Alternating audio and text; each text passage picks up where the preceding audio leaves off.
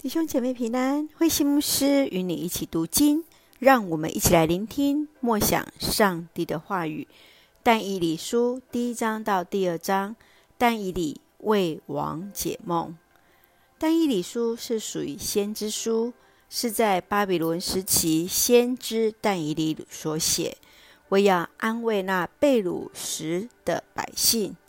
其中的意象是关于帝国的更替。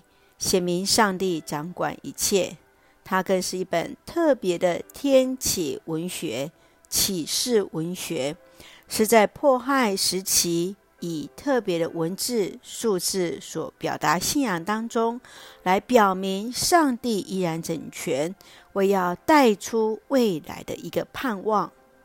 在但以理书总共有十二章，分别前后两大段。前六章是用第三人称来记载但以理和他朋友的六个故事，在后面六章是但以理用第一人称来描写他所看见的四个意象。从第一章开始是但以理书的序论，描述第一次犹太人被掳巴比伦的当中，巴比伦王想把但以理和他三个朋友同化。但他们坚守犹大的律法，不使食物和酒使自己不洁净。在第二章，尼布甲利撒王因自己的梦困扰，却无法说明梦的内容，因此无人能够解梦。上帝启示了但以理，使他知道梦的内容，并向王解释梦的意义。让我们一起来看这段经文与默想。请我们来看第一章十七节。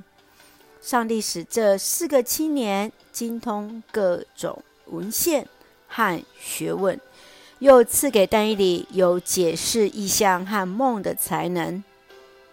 但以理是以色列人在异邦巴比伦当中挣扎奋斗，仍然坚持信仰的故事。其中有四位青年成为其中高阶奴隶，接受异国的训练。虽然他们被换了姓名、换了名字，但是他们依然坚守信仰，表明他们对上帝的依靠。上帝赐给他们身体健壮、精通各样的学问和解梦的能力。亲爱的弟兄姐妹，你认为在非基督徒当中要如何去表明自己的信仰？如何将自己分别为圣，在众人的面前呢？接续，让我们来看第二章四十七节。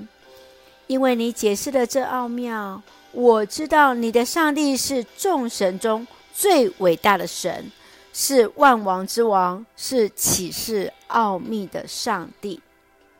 但以理在异象中得到了奥秘的启示，明白王的梦，解释了王的梦。王因此清楚知道，但以理所敬拜的上帝是最伟大的神。亲爱的弟兄姐妹，你如何在困境中依靠上帝？如何在敌人面前来见证上帝的伟大呢？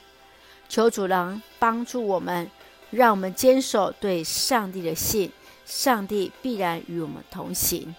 一起用第二章二十二节作为我们的金句：他启示深奥的事。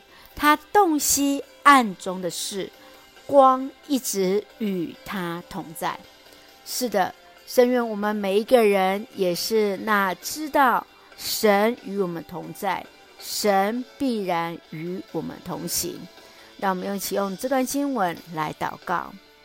亲爱的天父上帝，感谢上帝深爱我们，带领我们新的一天有主同行。感谢主，让我们身在世界，依然能活出。对上帝的信，你是我们生活中随时的帮助。恳求主坚固我们的心，在面对困境时，依靠上帝的大能而行。谢谢主赐福教会与我们所爱的家人身心灵健壮，恩待我们的国家台湾有主的掌权，使我们都与主连结，做上帝恩典的出口。感谢祷告，奉靠主耶稣的圣名求。阿门，弟兄姐妹，愿上帝的平安与同在，大家平安。